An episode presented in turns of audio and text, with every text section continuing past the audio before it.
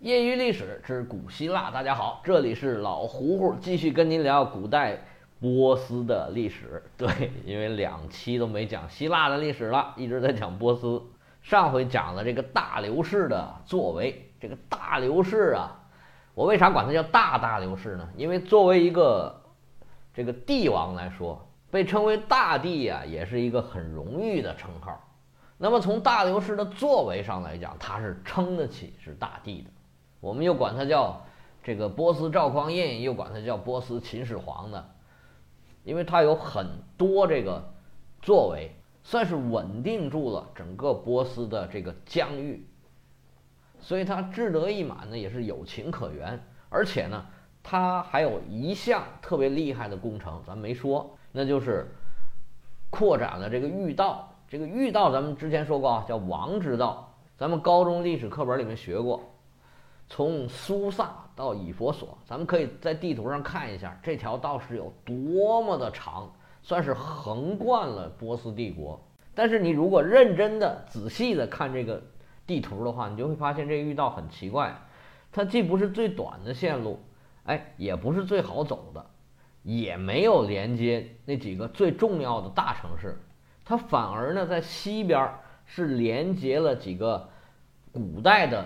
亚述古国的城市，而在东边呢，它和这个丝绸之路，哎，就就是贸易通道是重合的。所以现在的一般的研究者都公认说，大流士啊，并不是重新建了一条隧这个这个御道，而是呢，在以前几条已经有的这个道路的基础上，把它加宽啊，把它给修缮，然后把这几条道给连起来了。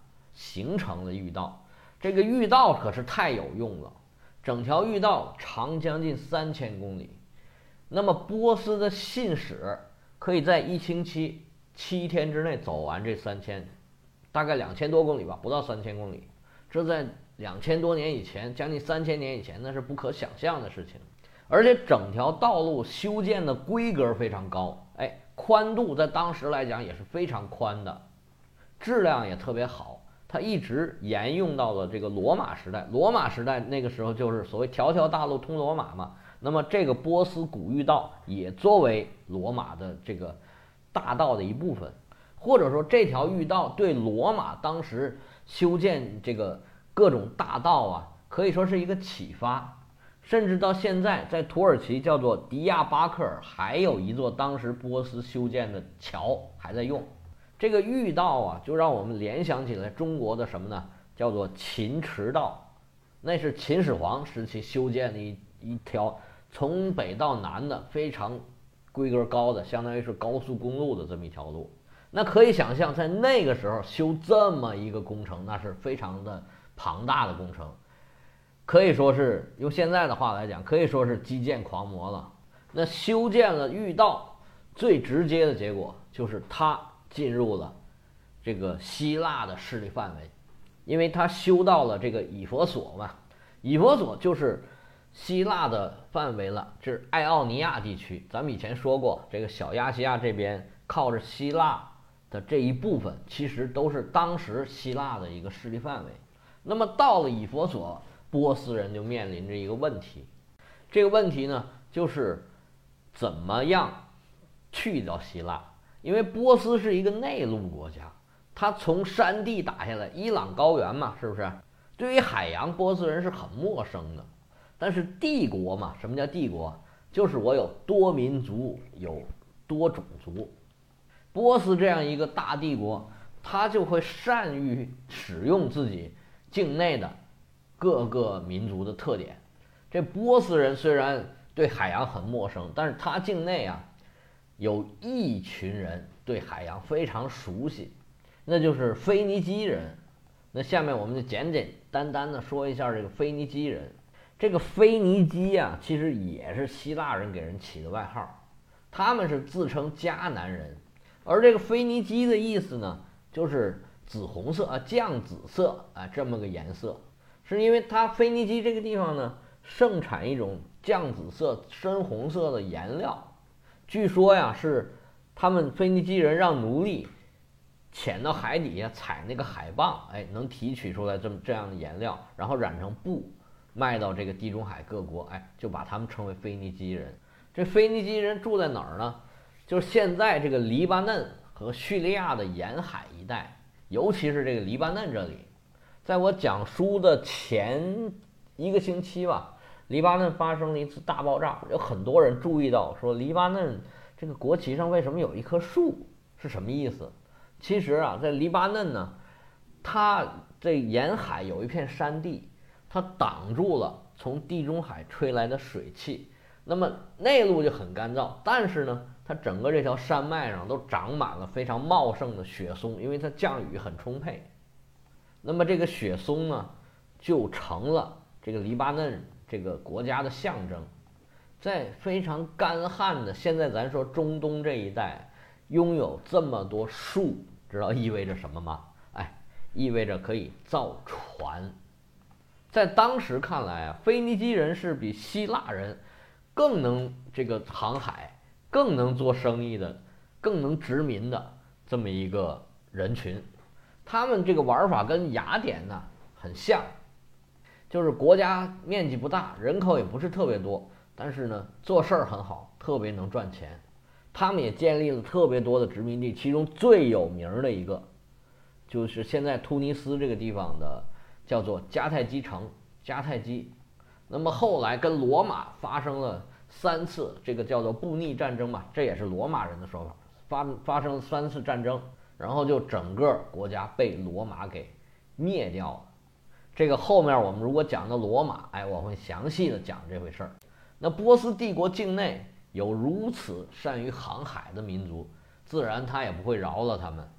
那就跟他们首领说：“来来来来来，呃，把你们的船开开来多少多少艘，哎，帮我们运兵，帮我们提供给养啊，什么什么时候再给点钱。”那腓尼基人就没办法，身在矮檐下，不得不低头啊，毕竟是宗主国嘛。那么随着这个遇到的开通，还有这些。腓尼基人的船来到了这个艾奥尼亚的海边，那么整个在地中海东岸的这个势力基本上已经被波斯给占领了。波斯人就是用我们那个非常熟悉的那个套路，就派使者去找你们国王说：“哎，来，我要土地和水，你给不给？你给我，哎，好吧，就算你投降了。你不给我，你不给我，我打你。”这个我们在很多书上都看过这种描述。那小亚细亚这帮雅典人建立的城邦国家呀，都是很小的，在这么庞大的波斯帝国面前，那简直就是没有任何还手之力，他们也没有能力去跟波斯讨价还价，所以基本上都投降了。其中有一个进行激烈的反抗，这个城邦叫米利都，记不记得之前我们说过有一个米利都学派？还记不记得我之前提过一个？这个梭伦的好朋友叫泰勒斯啊，就在米利都生活。他建立的这个学派就叫米利都学派，当然呢也叫艾奥尼亚学派，是一个哲学学派。那米利都是一个小亚细亚沿海非常发达一个由希腊人建立的这个殖民城市。那对于波斯的这个要求，他们就是激烈的反抗，而且呢，他们去希腊找这个外援。那么这个时候。希腊的各个城邦就展现出了不同的态度，大部分都是犹犹豫豫。斯巴达就是没有提供任何的援助，雅典也只援助了二十艘船，还有一个城邦叫埃雷特里亚，向这个米利都提供了援助。但是呢，终于因为实力有限呢，而且呢外援也不足，米利都呢被波斯人。还是比较容易的就给打下来了，打下来米利都之后，这个波斯人呢，在米利都外面的一个岛叫萨摩斯岛建立了一个海军基地。大家记住这个岛，日后这个萨摩斯岛直到现在都还是海军基地。那么这个岛在希腊呀、罗马呀、中世纪的时候，这个呃十字军东征的这里面有很多的书在里面。以后有机会咱们再给大家讲。对波斯人来说，可以说是基本上万事俱备，只欠一声令下就可以打到希腊去了。因为这个时候北边马其顿已经投降了，那么南边呢，这个岛屿包括这个小亚细亚这一带已经全部都归属波斯了，合围已经基本上完成了。那么下面就要看雅典，就要看希腊的其他城邦怎么样应对这个波斯的进攻态势了。实际上，希腊的各个城邦早已经收到了波斯的警告和他们这个使者提出的这种要求。这个里面呢，我们很多朋友可能听说过关于哎波斯使者去斯巴达、去雅典要土和要水的这种传说。说斯巴达人把这个波斯的使者扔到井里面去了，然后雅典人把他们扔到悬崖下面去了，说你们自己去拿水和土地吧。这个里面啊，我在这澄清一下，有点疑问。所谓两国相争不斩来使，人家派出使者来，你把他杀掉了，本身是不情不理又不合法的一个行为。而且当时呢，包括雅典在内的众多城邦对这个波斯的态度都是很暧昧的。米利都求助的时候，斯巴达根本就没有派援兵。雅典也是只是支持了二十艘帆船，而且我们后面还要讲，就是说他们内部是有争议的，那么他们怎么可能就当场就把这个波斯的使者杀掉呢？所以说，我觉得这个传说是有问题的。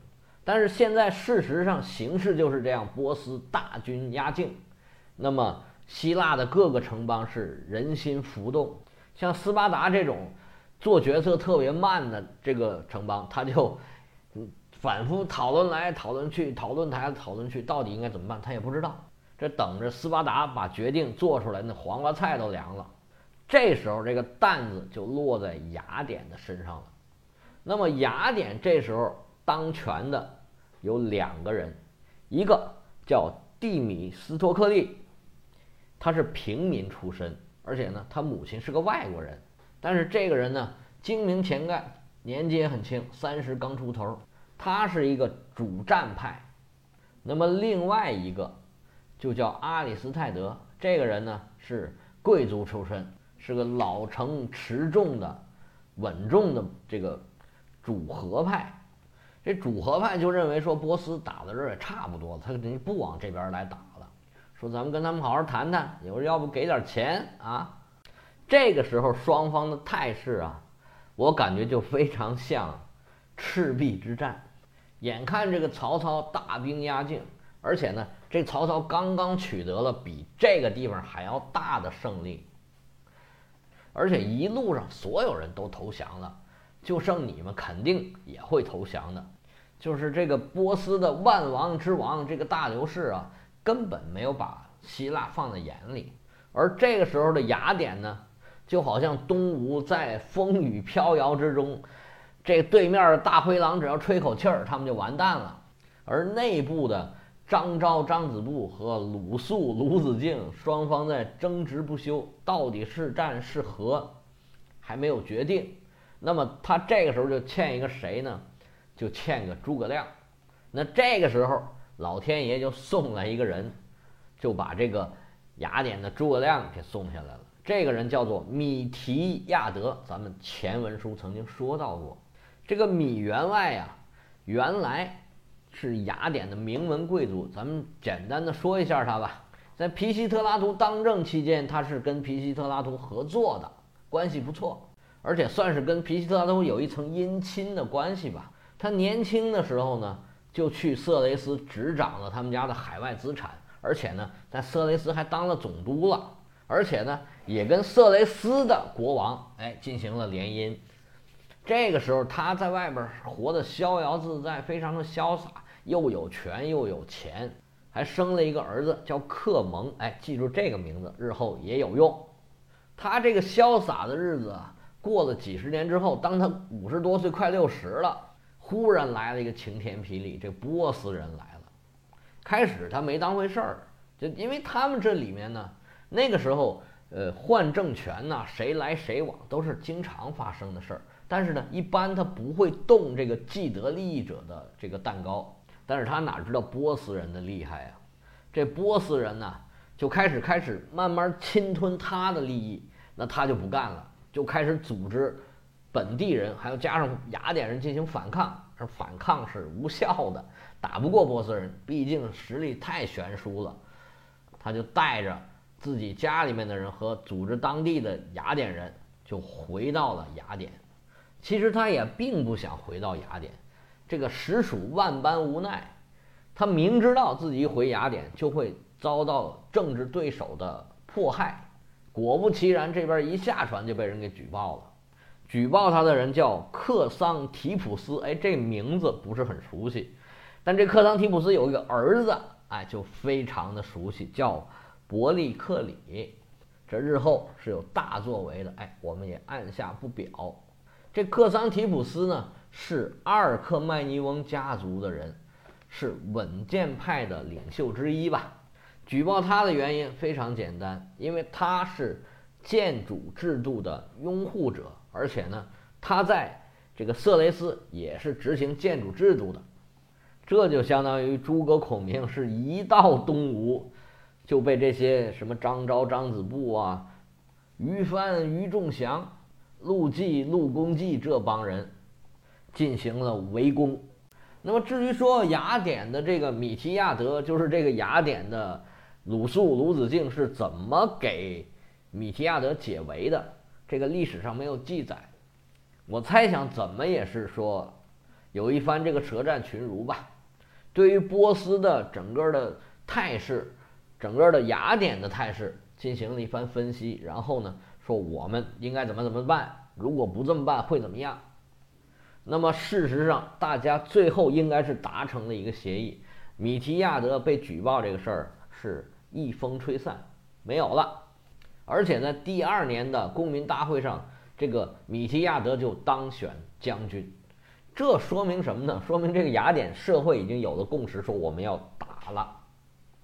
而且呢，这米提亚德是雅典当时唯一跟波斯打过仗的，算是比较高层的人物吧。那么用人之际，至于他以前做过什么，他以前曾经是怎么想的，哎，这个全都放在一边。咱们兄弟阋于墙而外御其武，先把对外的事件解决掉。我们翻回头来再说说波斯的情况。这波斯啊，也是做好了算是正常战斗的准备，并没有说我一定要怎样怎样，他就觉得很容易。大流士也没有御驾亲征。他就派了附近的一个这个萨迪斯行省的总督，还有一个从波斯来的将军啊，这俩人到底谁是老大，谁是老二也没说，就统帅着大概两万五千人，坐着这个腓尼基人给他们开的船，是浩浩荡荡的往这个希腊的方向就开始挺进了。在那个时候啊，冬天是不能打仗的，在路上冬天因为太冷，大家都。没办法伸出手脚来，所以打仗两边都打不了。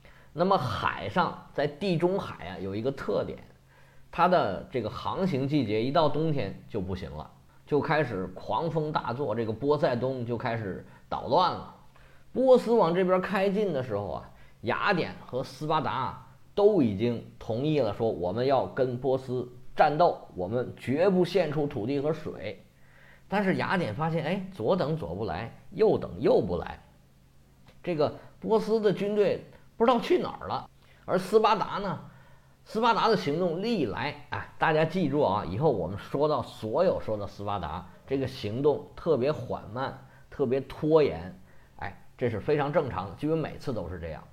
在雅典整装待发，做好了所有准备的时候，这个消息也传来了，发他们说波斯人呢。